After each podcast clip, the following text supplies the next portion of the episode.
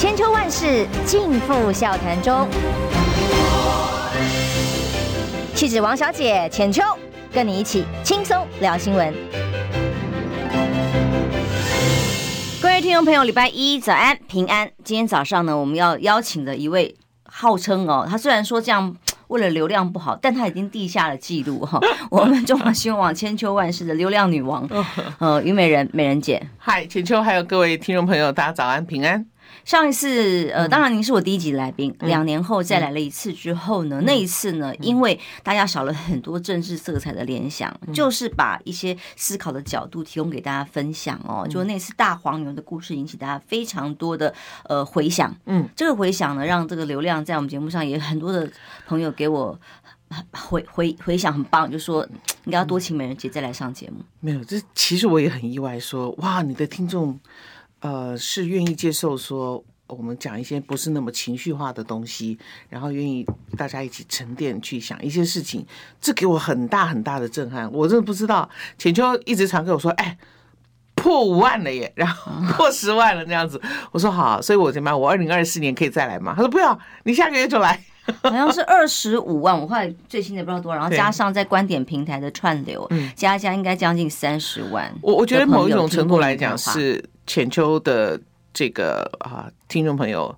真的比较不一样，我必须说，我也上过其他人的节目，但我觉得你的听众朋友真的不一样。哎，我们听众朋友很棒哦，他不是一定只是色彩哦，他可以愿意听不一样的深度的思考这样的角度。嗯，所以我们今天又再度很荣幸的邀请到美人姐，一大早披荆斩棘，哎，披披哎风雨无阻，赶到我们现场来。披星戴月，戴月怪怪的，没有星星跟月亮。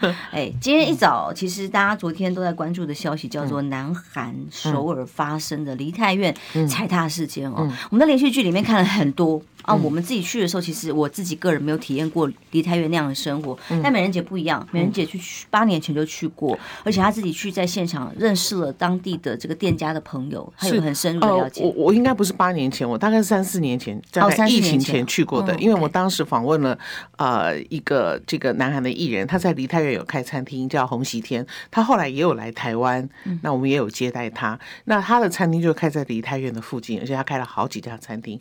那各位要。知道梨泰院刚好是在呃首尔的这个叫龙山区，龙山区附近呢有美军的这个驻地，所以那个地方是以前的美国大兵常常光光顾的地方，所以它的酒吧林立，而且它整个区其实就是一个酒吧区，那也没有什么。住商混杂，所以它可以音响开到最大，所以就非常好玩。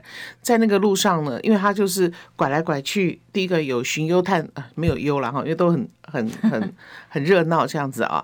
那再来，它有这个一些坡度啊，然后呢。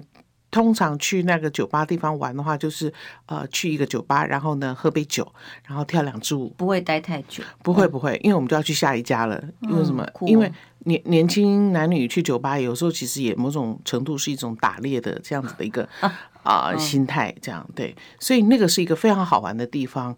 那么这次的这个十万人的这个呃涌入，并不是梨泰院最多人的一次。二零一七年呢，据说啊夸张到有二十万。那因为这个 Halloween 呢，对这个呃韩国人来讲呢，呃，因为他有美军驻军的关系，所以他把这样子的一个文化带进去。那他根本就是一个变装秀的一个舞会跟 party，所以对年轻人非常的有吸引力。再加上可能是疫情的关系，所以已经封闭了很久，太久。那你说对上了年纪的人来讲，这个。封闭或被封闭，好像习以习以为常，不是那么难忍受。可是对青春洋溢的这些啊、这些年轻人来讲，它就是一种释放，那又是疫情之后的一个释放。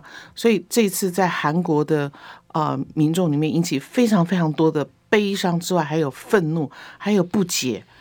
我们过去二十万人都没出事，为什么这次十万人会出事？到底发生了什么事情？对，所以我昨天。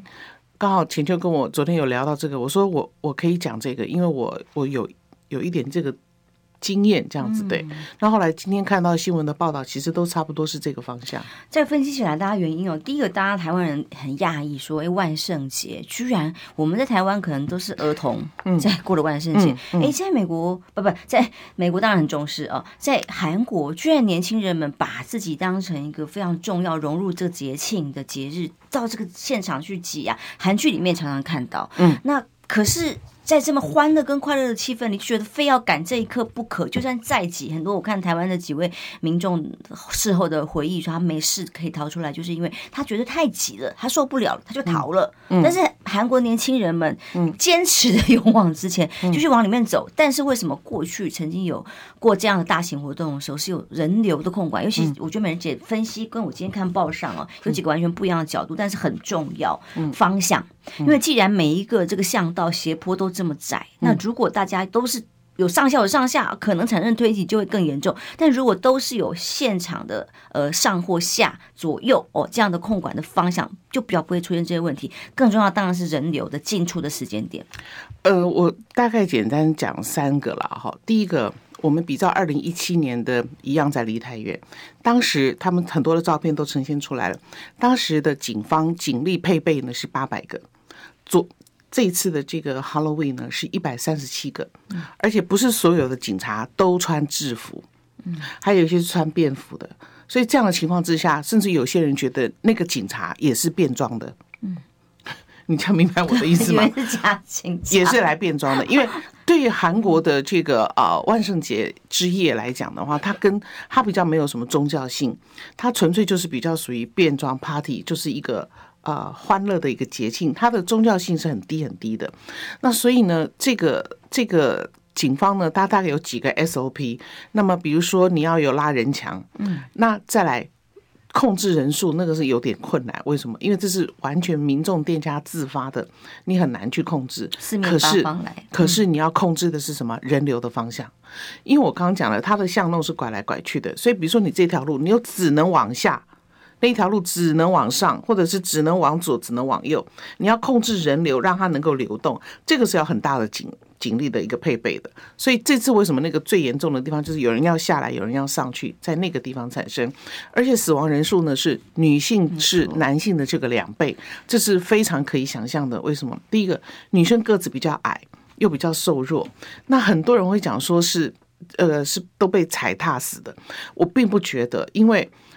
你你有挤过真正公车？我们学生时代真的很挤的时候，其实你不用扶把手，你也不会歪掉啊。真的就被夹住了，就全部挤住了。嗯，对不对啊？这个所谓蓬生麻中，不扶而直。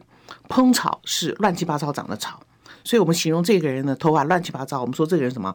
蓬头垢面。嗯，所以蓬草长在麻里面的，因为麻是很直的，麻杆是很直的，所以呢，它长在麻里面呢，它是不会。他不用扶他，他都长得直直的。为什么？全部把你卡住了。那当然，这个原文是荀子的《劝学篇》，他是告诉你环境对人的影响。你长在麻麻麻的那个芝麻田里面，麻草的田里面，你就不会乱长。那我举这个例子，就是说，如果挤得真的这么挤的话，其实你不太会跌倒，你根本连跌倒的机会都没有。那为什么会出这样状况呢？因为我自己有一年去呃绕境的时候，就是。就顺着走，因为绕境大家都有经验，顺着走。可是那年是因为要入一个庙，结果呢前面就停了，因为人家要接驾。后面不知道为什么，就那一年特别特别特别可怕，从后面就一堆人往前挤进来。哇！我跟各位讲，我完全，我昨天看到这个新闻，我第一时间我就跟我的助理讲，后来跟新闻报道出来都一样。为什么？没有办法呼吸。嗯。那个没有办法呼吸，就是你你你你你的肺啊，你会说人可以挤人挤人可以挤到什么程度呢？你就是没有办法呼吸。然后你我突然觉得不行，然后后来是我我赶快挥手跟我旁边的助理，他们就在旁边等我，他们真的是硬把我拉出去的。所以后来才会有专家讲说，你你最好是把胸胸前这样子护住。用手放在胸前这样护住，那其实那也没有办法。每平方公尺超过七个人，他就非常非常容易出事，你根本可能都会窒息的。所以有可能是已经窒息了，所以就就萎下来了，然后后面再踩过去，踩过去。所以这是非常非常危险的一个事情，那也是一个很大很大的遗憾。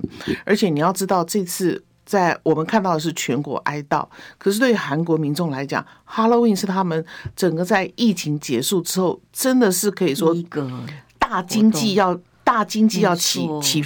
就是说，一个起步总算解封，重新要复苏的时候，应该讲说是一个呃创造营业额的一个大日子。你要知道哦，他这次是全国停止、全国哀悼。那这样的情况之下，我觉得他下这个命令呢，可能某种程度也是慌了，所以用最高规格先下这个命令。事实上，韩国的其他的。这些城市有些人是反弹的，可是又不敢讲为什么？因为的确是这么大的受伤。可是问题是有很多人是靠这个 Halloween 要赚钱。你知道他取消了演唱会，他取消了古典音乐会，他取消了各呃 Gucci 的服装秀、电视台的 Party，然后还有音乐季，然后乐天乐高那个 Everland 所有的游乐场的孩子的这个万圣节 Party 全没了，然后还有马拉松比赛，还有各个。城市，韩国全部的城市，那个是全国封那个 Halloween 的，所以也全部都取消了。那你你可以想想看，这样这么多的这个活动都被取消之后，他整个陷入悲伤，又陷入萧条，萧条。所以这个事情是很严重的事情。对，我觉得我们来看的是，我们可以从这个里面学到什么？嗯，就是我们也有这么多的公共空间，我们韩国做。这么大的一个牺牲，也告诉全世界，疫情解封之后，我们有很多我们原来以为，因为在疫情期间不太有大量的人群聚集，所以这个疏忽会不会造成这次的悲剧的一个，也是一个很重要的因素，这才是我们真的要思考的。因为看到死亡人数里面有一百五十四人，现在是说，呃，根据警方的公布，还有可能随时会再增加了。因为呃，受送医之后的状况，其中的确女性是九十八个人，五十六个人是男性。嗯，就像美人姐讲的，可能就是女生个子小哦。其实就是我是在想象，就算护住了胸口，其实太矮了，底下是吸不到空气的，吸不到，是真的，嗯，很难从当中脱困的时候。要自救很难，当然媒体上有各种说法嘛，像刚刚美人姐说把这个前胸哦用尽量护住，觉得好像还是很难。那也有说，如果是多个人，可以把手勾手勾在一起，尽量让身体呈弓形，可以争取可以呼吸到空气，保护自己颈椎啊什么这样子的这个。空间。不过呢，其实因为台湾是在呃跨年第一年一零一烟火那一年，也曾经挤到，我自己也曾经在现场，也曾经挤到那种连救护人员都进不去，就像那天的情况。对。有人昏倒了，居然没有办法让救护人进去，也送不出来哦。所以其实这个人流控管才是这一次活动台湾呢、啊，全世界啊都要学习的非常非常重要的关键。是，就是说非常感慨的，就是疫情的来跟疫情离开都带来这么大的悲剧，嗯，这是我们非常不舍的一个地方。那么事实上还有就是告诉你，不要心存侥幸，嗯，所有的公共安全都不可以心存侥幸。那这才是我们啊。呃这个其他国家的人看到这个事件，应该要随时警醒自己的事情。这次的警力跟分配是有问题的啦。对啊，那所以为什么说？那你看哈，台湾很好笑，就是说在大型的政治集会的活动的时候呢，大家也要考虑到人流疏散的一个。一个动动线，那可是台湾呢？你不觉得很奇怪吗？台湾的这个各种政治集会的，到底多少人来参加？它会成为一个什么？它会成越来越政治化。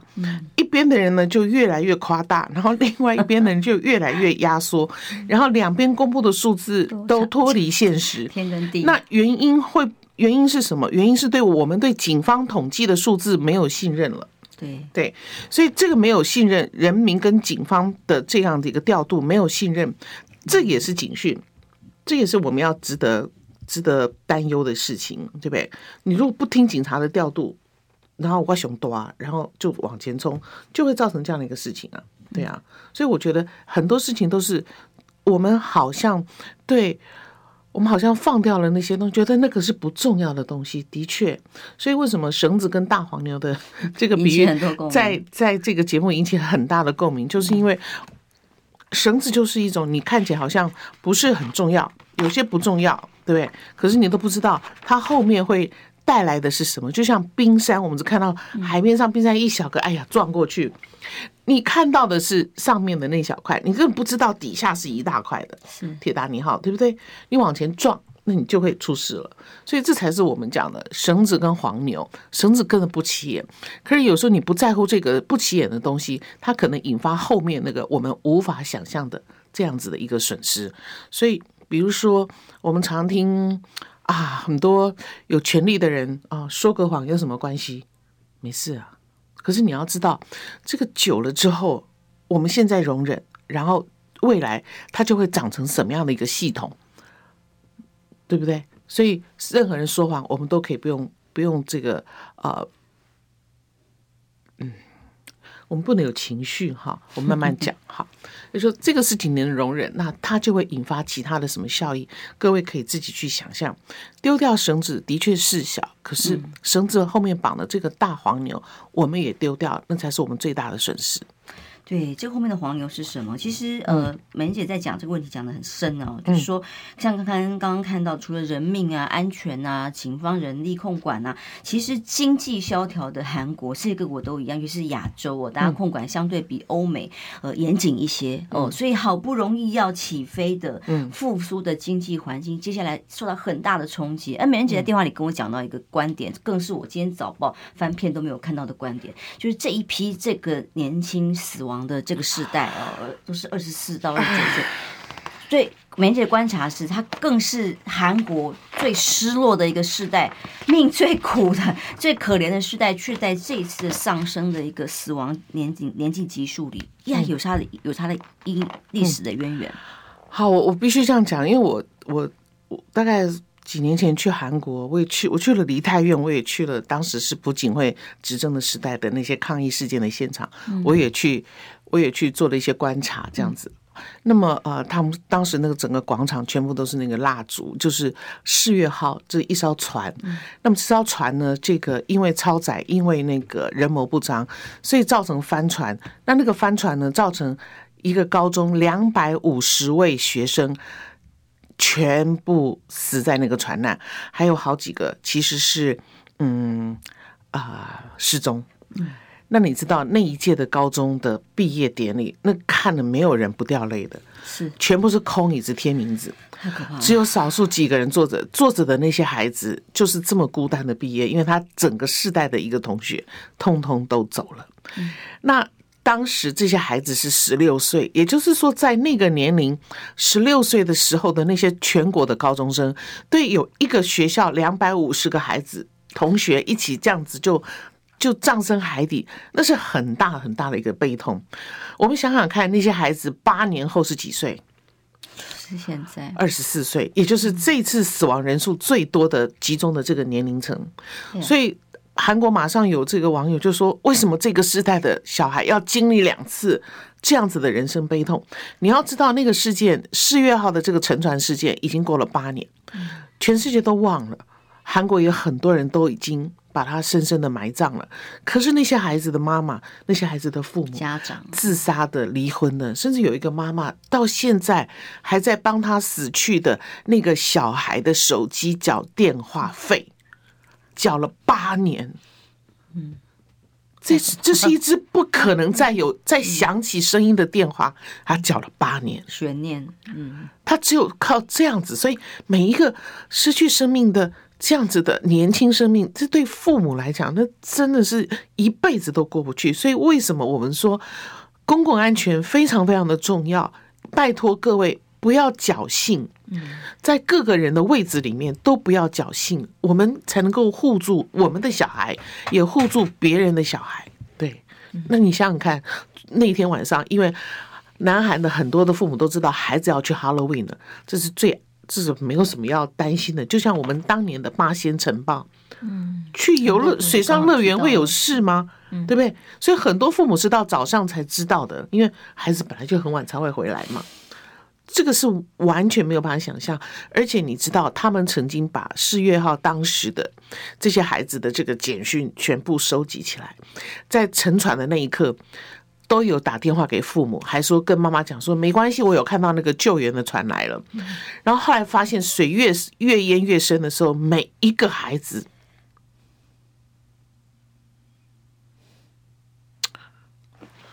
我看的好像是全部各式各样的告别，然后那个说的那个语言，所以每这么年轻的生命，因为因为公共安全的一个一个警力的维持不够，一个疏忽，这是太可惜了，真的也令人太太悲催了。我只能这样讲。对，让我先进广告，换我擦一下眼泪，被被美人姐逼哭了，马上回来。不好意思，不好意思，不好意思。你知道吗？不花一毛钱，听广告就能支持中广新闻。当然，也别忘了订阅我们的 YouTube 频道，开启小铃铛，同时也要按赞分享，让中广新闻带给你不一样的新闻。千秋万世尽付笑谈中，气质王小姐浅秋，跟你一起轻松聊新闻。欢迎回来，中央新闻网千秋万世，时间来到八点二十七分。今天邀请的是，呃，又把我逼哭的，每次都是我把来宾弄哭了。今天我又哭了哦，因为是在美人姐讲的这个所有的故事，还有内容是已经达到大家的心哦。我们的虞美人，美人姐，你好，大家好，不好意思，因为我也没有想到讲这个事，你突然提起了，对，因为我我我对这个印象太，这两个连接起来，我一看。嗯当时也许躲过了那一劫的这个年纪哦，现在又来了一次。嗯。嗯嗯，这次南韩首尔的踩踏事件呢，一百五十四个人。刚刚讲到父母的心情，就有一个妈妈哦，是女儿出门之前只告诉她说：“哦，我要跟她该要零用钱，说男朋友要去服役了，当兵了哦，是最后一次要跟她约会，开开心心的出门了。”嗯，就在接到电话的时候，是男朋友打给她，哭着说她女儿死了。嗯，她妈妈就急着冲到现场去。她说男朋友说她女那个女儿啊被埋在人人群底下堆叠起来，她一个多小时要。拉都拉不出来的状况，嗯嗯，妈妈冲到现场去，现场去怎么找也找不到人在哪里，怎么会知道在哪里呢？嗯，然后到了医院，还在焦虑的不停不停的寻，因为不知道女儿到底在哪。这是每一个父母如果听到的话，我心都碎了。其实这些公共意外性真的。呃，在印度也发生，它也是在昨天发生的。印度吊桥断断掉了，上百人坠河，至少八十死三十伤。那台湾人想到的就是呃八仙尘爆，那个时候一样，这年轻人的这个心情，父母的心情哦，这么年轻的世代理论上是最健康哦，最体力最好，呃，求生意志应该是最强的哦。可是，一旦到了这样公共安全在动线，在所有的。措施里面没有做好的情况之下，宝贵的生命就这样走了，嗯，非常遗憾。所以你要知道，韩国一年要办多少次的演唱会？它是全世界的 K-pop 最有名的一个，已经是音乐朝圣之地了。对，所以也就是说，像这样子的人潮拥挤，是每。每一年都上万次的演练在全世界，可是为什么会出现这样的事情？这才是让人家非常遗憾的事情。也就是说，如果你的专业丢掉了之后，就会发生惨剧。这才是我们一直在讲的，说一两个人这样子的出卖专业好像是小事，不，他后面是我们会付出很惨痛的代价。如果我们对专业不要求，你懂我意思吗？所以很多事情，你你觉得这无所谓，我就是。用人为为为颜色，对不对？你专业丢掉了之后，那个经过经过抗日、经过国共内战还过海的国宝就会掉啊，就会破啊，破。这就是专业丢掉了之后，我们就会产生这样的事情。一个院长，一个故宫有什么？就是。就是人欲缺不补也没有关系，因为我看是今天的这个新闻啊，哈，那因为我不是专业，我没有特别讲，可是破掉是事实啊。他还说没关系，七块把它拼起来就好，粘回去就好。没有这个就 这个就，其实破掉没有人愿意，我们不能去想说有人故意打破，这不会有人故意打破。可是打破之后的态度，如果是这样的话，那么我们就觉得我们没有办法在同一个水平里面对话了。OK，这已经超出我们。的对话了，因为我们今天讲，我们的对话是不动火气的。OK，就是说，一个故宫的院长，如果他是院长哦，他当然格外比我们一般人要更重视这样子的文物的重要性跟历史的价值。那他不能够被轻忽，这个才是最重要的哦。其实整个呃，从刚刚讲的公共意外的事件哦，到故宫了哦，然后到前一次、上次我们聊到了很多重要的议题，其实疫情也是一样哦，都是因为当中。信任感还能不能存在？然后民众透过呃兑现、嗯，或验收哦这些过程，把这过程当中，民人命啊，都是人命啊。今天在首尔这里被踩踏的是一百五十条人命啊。嗯，那我们每个疫情当中，每天是新增的死亡人数里面，也都是人命啊。嗯，那这些人命的丧失，又有多少家属要伤心，有多少家庭要破碎？那人民总该要有权利。然后我们既然付出了纳税钱出去，也应该有义，也政府应该有义务要给人民更多的信任跟保保障嘛。好，那这样的想法很好。那可是感觉好像为什么不是这样子的一个结果？好，那我们就来看一下，如果这个疫情是一张考卷的话，这是一张我们没有考过的考卷。我们有考过的是比较类似的，可是。题目没有那么多的叫 SARS，嗯，所以我们这次在写这张考卷的时候，我们从 SARS 那张考卷，我们有得到一点经验，所以有几题我们答对了。好，但是呢，这个是一个这张考卷，因为我们没有考过，所以全世界也没有考过啊，没有说一次这样的大联考，大家一起下去考，穷的国家也考，有钱的国家也考，嗯，没有错嘛，对不对？啊，那所以一考验下去，就会发现说，哇。因为现在就是在对答案的时候了，没错吧？对啊，现在是不是在对答案的时候？对，对你的你的疫苗政策，你的这个防疫政策，你的什么什么政策，就一对答案的时候呢，我们有些答对了，对不对？可是我们也有一些没有答对，然后就会发现说，这个考验里面是从 SARS 里面我们有一些经验，所以我们答对了一些问题，而从 SARS 里面的经验里面答的最漂亮的人。这次这个当考卷答的最漂亮的，真的是我们的医护人员。嗯，你要知道，我们现在天凉了，那个大热天呢，台北热，高雄、屏东更热。是，他们防护衣这样穿着，身上身上这样子的一个一个湿了又干，干了又湿。那为什么他们可以交出这么这么漂亮的一个考卷的原因，就是因为他们。紧紧的抓住那个绳子不放手。什么叫绳子不放手？就说啊，这个有没有戳进去也没关系，我有戳就好了。或者他每一件事情都做到位，他做的这么的漂亮，是因为他们不愿意丢掉这个绳子。你知道他不愿意丢掉这个绳子，他要付出多大的代价？他有多难？多少医护人员根本一个月都看不到小孩，然后甚至于自己染病，还要被那个情绪失控的病人。给这个这个伤害，对不对？所以，所以，因为他们把这个绳子没有放，所以后面我们的整个的这个防疫的像样的这个大黄牛就还在。嗯，这才是我们要要来讲，对尊敬的这个事情。那第二个就是说，我们也要问一下，因为这是一个特别的一个法，因为防疫视同作战。所以这个里面，我们还要再去看的是什么？是这么大的钱，嗯，是这么多的钱，八千多亿嘛，对不对？好，那这个钱是从哪里来的？那它的来处会不会挤压了其他的开销？因为钱是固定的嘛，那你挤出八千多亿，一定有一些地方是什么地方的啊、呃？这个有关于教育啦、社或者社会啦，或者是什么样的一个钱？你把它挪过来用了，你明白我的意思吗？因为不可能预算排挤了，但是这次是因为预算特别追加的预算，可能比较没有编辑，呃，在编排预算的时候比较没有排挤到基本的社福预算，它是特别追加预算。对，那钱哪里来？马西拉内啦，啊，我举债啦，对嘛？所以这个钱它不可能就是我们国家不会有刚好口袋有八千四百亿，对啊。刚好都不要用的拿出来，对不对？好，那再来，那我们给 CDC 这么多的钱，它有用在刀口上吗？它还是用在刀背上？那所以这个是不是我们在整个疫情期间我们被遮盖的真相？我们疫情之后，我们应该心平气和的。我们真的是实事求是的来检讨，来来理明白。因为这一次的考卷对完答案之后，我们错在哪里？我们要修正。我们一定要知道我们对在哪里，错在哪里。为什么？因为根据比尔盖茨讲，这样子的一个疫情有可能会再来的。嗯，我们这次从上一次的考卷，我们得到了一些经验，所以我们有些题目答对了。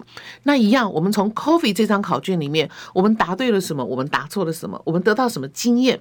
那这个也是要传承下去，而不是你锅盖一盖，只有你会，别人不会。那这样子的话，我们怎么经验传承下去？难道 CDC 的人会长命百岁吗？对不对？所以这个不是一个传承的，或者一个呃从事公共卫生的一个该有的态度。那另外一个，疫情是要国际合作的，所以在国际合作上面呢，我们是不是也有些力有未逮？那我们不能一直去讲我们是被打压了或怎么样的。那那个已经是事实了，我们都知道了。可是不代表我们可以什么事情都不做。什么？我们知道很多人做了。也没有能，也没有办法可以改变太多。可是我们知道，我们不做，我们是一定没有办法改变的。所以这个是要检讨的。那么另外就是要告诉大家说，哎，你要发现哦，穷国就是没办法。嗯，那台湾不是穷国也没办法。为什么还要靠捐赠？就是说，这这有他的，这就是这张考题已经已经快要快要收考卷了。嗯，很多答案也都出来。那我们就是在对答案。我用这样子解释，大家可能就会比较明白。那另外一个就是，可是问题是有些答案还不给你公布呢，哈。好，封存。对啊，采购价格、疫苗审查过程，封存三十年，你可以忍受吗？你可以接受吗？当然是不行。好，那也就是说，高端一季多少钱，我们应不应该在乎？非常需要。好，可是我又能怎样呢？连连这个立法委员都看不到，我只是小老百姓。我可以怎么办呢？嗯，我在乎啊，可是我可以怎么办呢？嗯，各位，如果今天是你家的你的一个金项链丢了，你会怎么办？你会找啊，嗯，你会想办法去找，看丢在计程车上面，还是说有人还去追垃圾车？你忘了吗？嗯，你会想办法。所以，如果这个事情是各位在乎的，我们就要想办法。那我们对政治人物，我们唯一的办法就是选举的时候。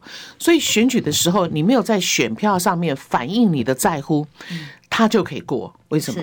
他，因为他那样做之后，我们人民就是两手一摊啊，哇不哇抖啊，我只是个小老百姓，那他们就做成了。这样明白我的意思吗？懂。所以，如果你在乎这个事情，因为。我跟你讲，老师说谎，我们不用等四年，我们马上就可以跟学校反映，家长会可以反映。可政治人物说谎，我们就是四年 才能够发挥一次功能。对，所以这是你要表达出来的一个态度。那我还是回到原来的疫情这张考卷，我们没有人考过，所以这些我们的国家的这些防疫政策的，不管医护人员还是这些专家们。大家也一起，还有人民也一起写的这张考卷，我们有答对的，我们有答错的，可是不能因为有答错就否认人家答对的部分，我觉得这也不公平。但是答错的部分，你你可以让我们一起来检讨啊，对不对？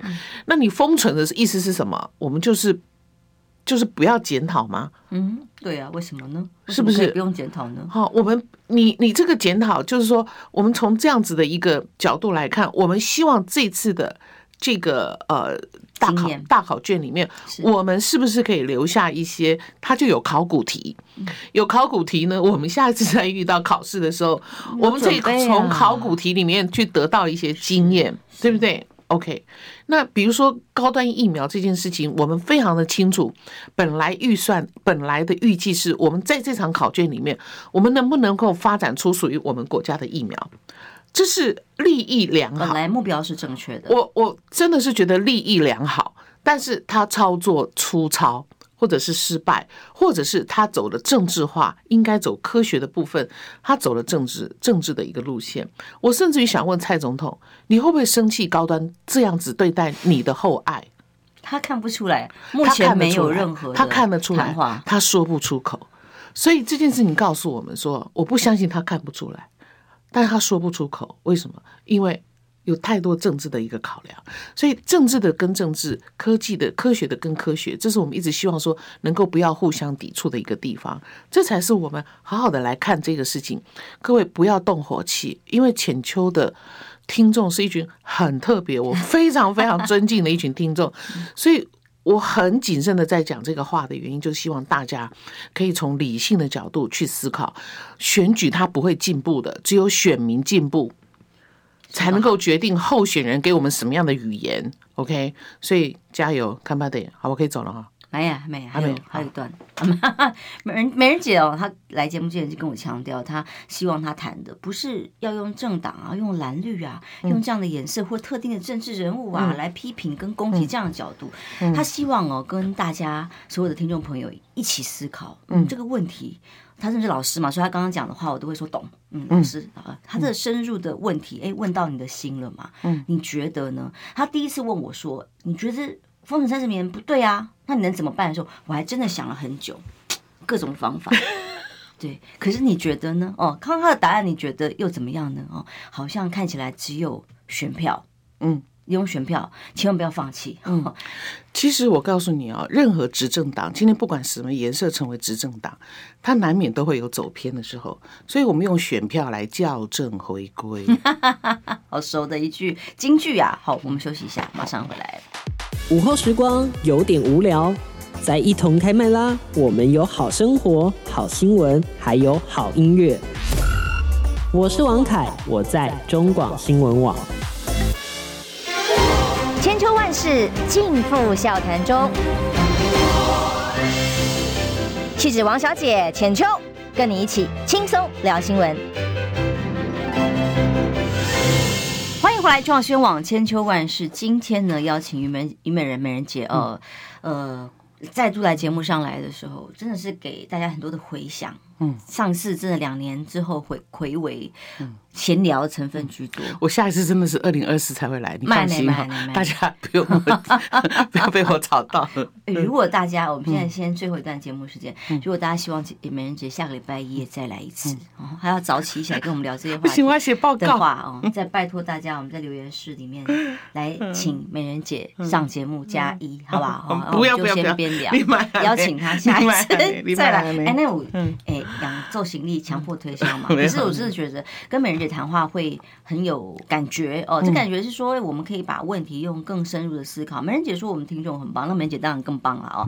她把这个角度拉高到一个不一样的层次的时候，就不只是讨厌呐、不爽啊，或者是放弃啊。因为这次选票里面，在所有民调里面显示，的确中间选民、消极选民的比例拉高了很多，都是切心呐。对，不要脆心，你两手一摊，他们就做成了。嗯。对不对？刚刚讲的高端哦，像这样疫苗的审查过程，如果你觉得它应该要公开，它是不合理的。嗯，那么你在乎这个事情，你就必须要有态度表现出来。所以这才是我们讲的，就是说我们要回过头来看，就是很多事情你觉得微不足道，不是重要的事情，可是很多东西那个不是重要的事情一放掉，那那后面一个很重要的一个价值就就会崩坏了。OK，那很多人想说啊，这种谎言他也他怎么会有人信？各位，谎言之所以有人信，是因为有人想要相信。嗯，OK，好不好？好，那这个多的我们就不讲了，因为人会倾向选择跟自己认知架构契合的一个资讯，如此而已。啊，那只是我很 surprise 你的听众。已经在选择这么选择这么多元，这样子就 加三的意思是说在三个礼拜嘛？对，我相信你的意思是这样。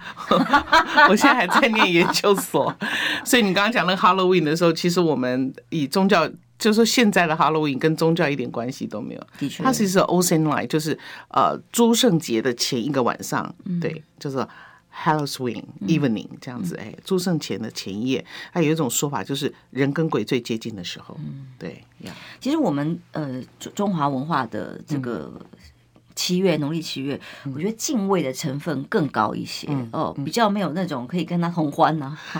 我们的七月其实很简单，就是说，嗯，他我我用最粗浅的呃这个概念跟各位讲，就是说人死为鬼。那有人拜叫祖先，没有人拜就是鬼，OK 哈。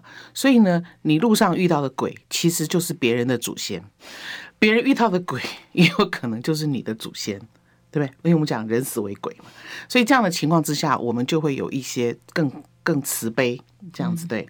那我们知道阴阳两隔，我们知道人鬼殊途，你走你的，我走我的，只是在这个月呢，我们尽我们人子后代子孙的一个思念，我们来做这样的一个传达。我们也希望这个呃，大家能够能够共处在虽然是不同的空间里面，但都能共处。其实它有很深刻的那个。意涵在里面。慎终追远的。对对对，你你改天要讲要要谈拜拜，你再来找我好了。知道。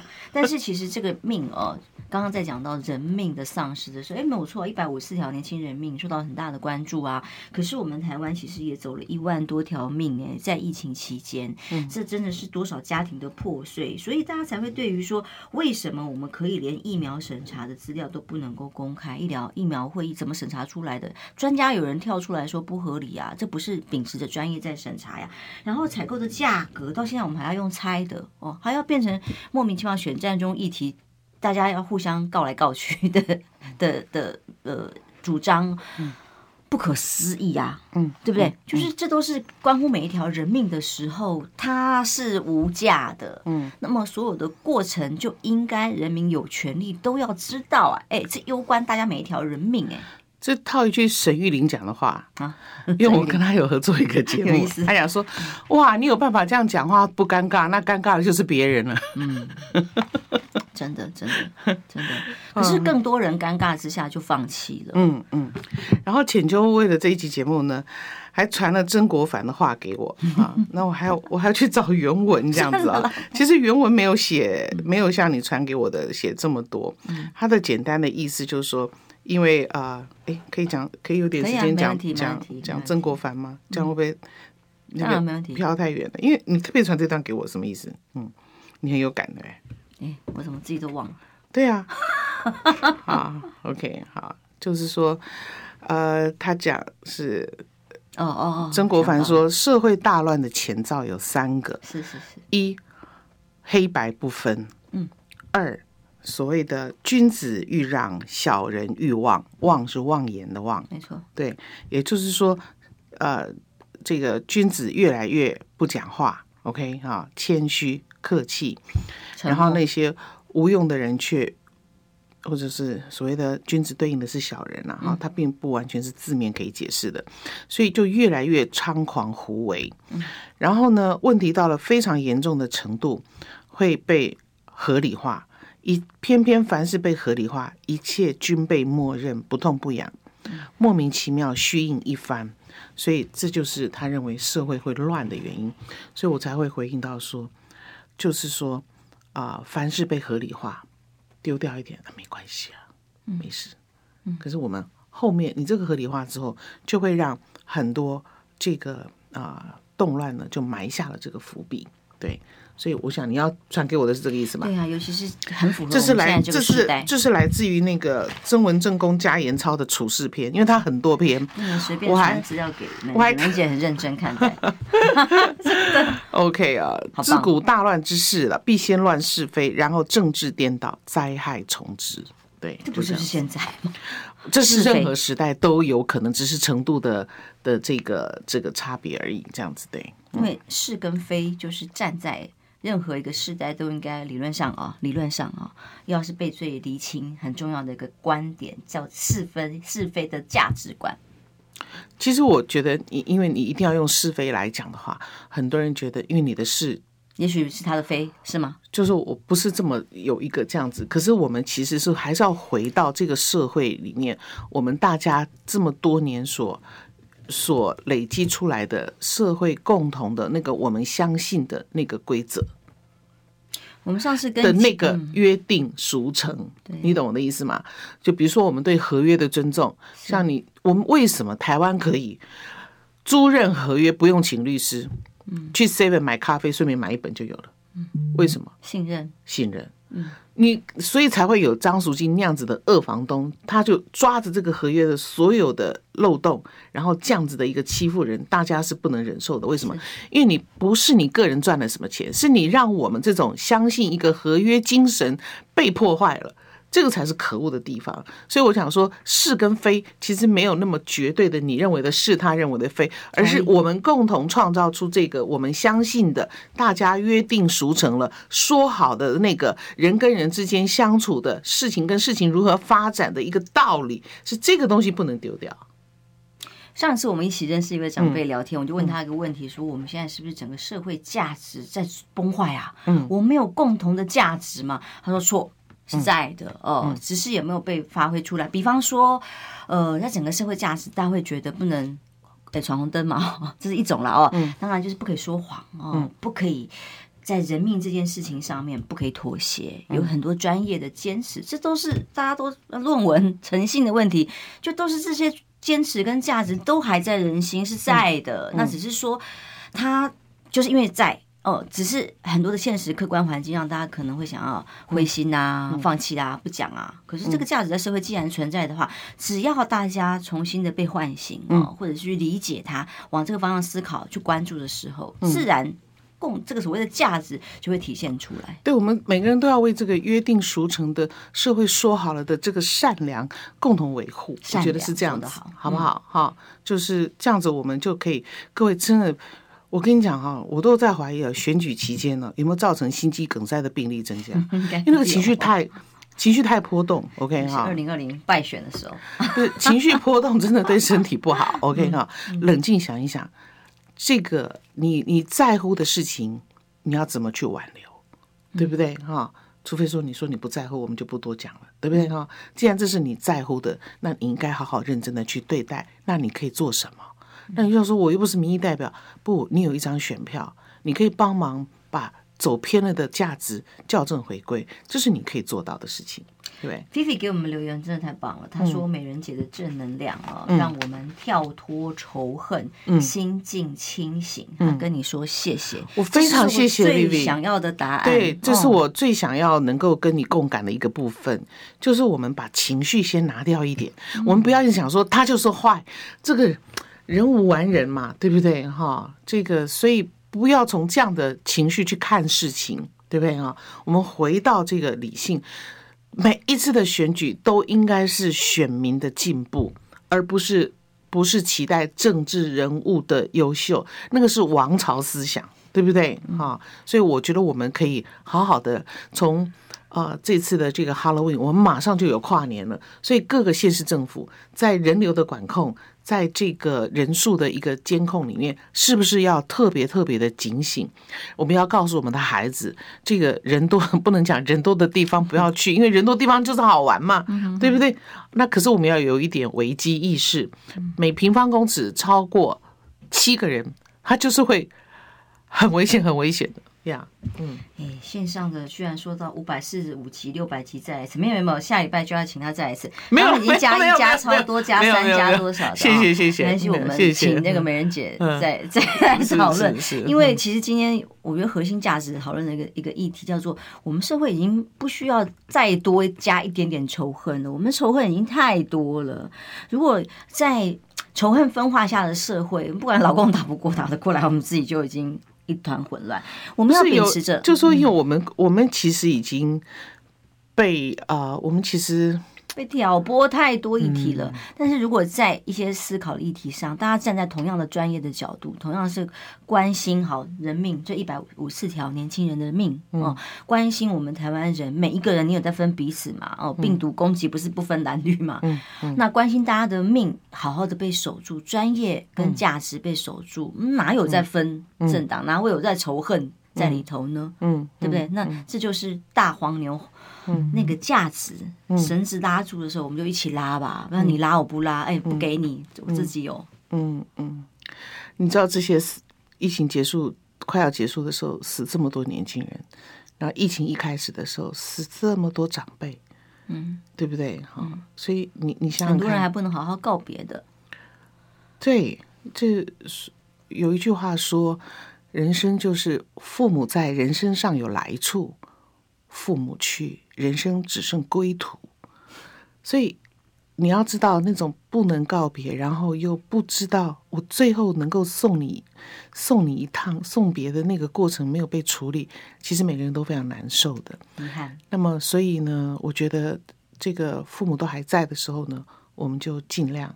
然后呢，然后也不知道原来我们跟儿女的缘分也这么短，对不对？哈，所以不要气。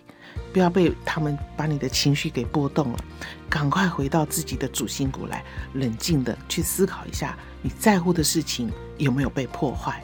如果被破坏了，被被啊、呃、被丢掉了，我们把它找回来。选票可以帮你做出这个决定哦，千万不要放弃。好，下礼拜美人姐再来哦，拜拜，平安。